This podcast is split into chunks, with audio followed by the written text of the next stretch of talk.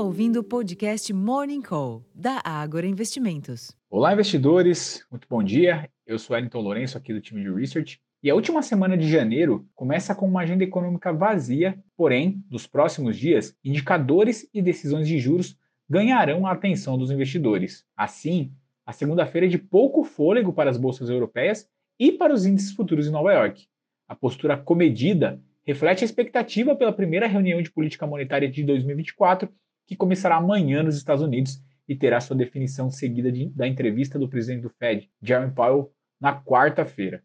Além disso, ainda em território norte-americano, a sexta-feira, primeira do mês de fevereiro, reserva os dados do payroll, com os primeiros números do mercado de trabalho em 2024. Além dos Estados Unidos, Inglaterra também terá definição de política monetária, bem como o Copom, do Brasil, se reúne na próxima terça e quarta-feira com uma provável continuidade no processo de corte de juros doméstico. Em outros mercados, os treasuries apresentam viés negativo, enquanto o dólar apresenta leve avanço frente a outras moedas fortes. Para as commodities, os contratos futuros do minério de ferro avançaram mais 1% na madrugada italiana, ficando pouco acima de 139 dólares por tonelada.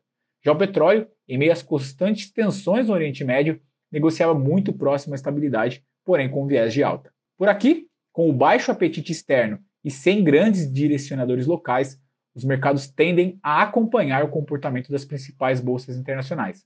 No âmbito político, a reunião de líderes que estava marcada para hoje, para debater temas relacionados ao âmbito fiscal, foi cancelada pelo presidente da Câmara dos Deputados, Arthur Lira, com a expectativa que ele use a semana para participar de negociações a respeito da medida provisória de reoneração da folha de pagamentos e do veto à parte das emendas de comissão do orçamento deste ano.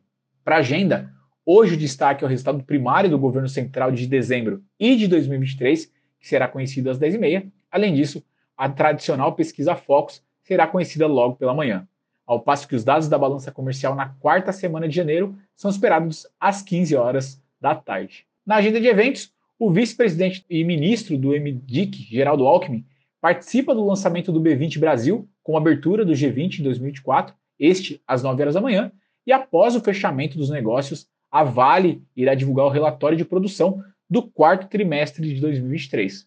Para o restante da semana, estão programados o GPM de janeiro e os dados do CAGED de dezembro, ambos na terça-feira. Também na terça-feira terá o início ao encontro do Copom, no qual será conhecida a decisão de política monetária na quarta-feira. Ainda na quarta-feira, a vez da PNAD contínua de dezembro e na quinta-feira, o IPCS de janeiro é esperado, enquanto o IPC-FIP de janeiro e a produção industrial de dezembro saem na sexta-feira e encerram a semana por aqui.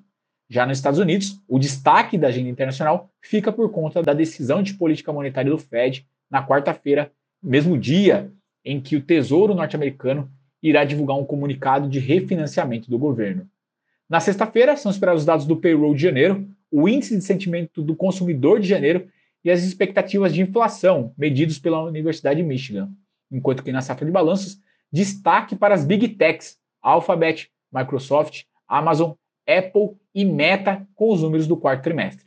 Na Europa, hoje, o vice-presidente do Banco Central Europeu, Luiz de Guindos, discursa em um evento em Madrid e para os próximos dias são esperados a leitura preliminar do PIB do quarto trimestre de 2023 da zona do euro e da Alemanha, na terça-feira. Na quinta, o CPI de janeiro da zona do euro e o PMI industrial de países europeus, enquanto que na Inglaterra, o Banco Central local decidirá os rumos da política monetária. Por fim, na carregada agenda da semana, na China são esperados os PMIs de janeiro, também na terça-feira. Bom, pessoal, esses são os destaques para ficar por dentro para esta semana. Eu vou ficando por aqui, desejo a todos uma excelente semana de bons negócios e até a próxima.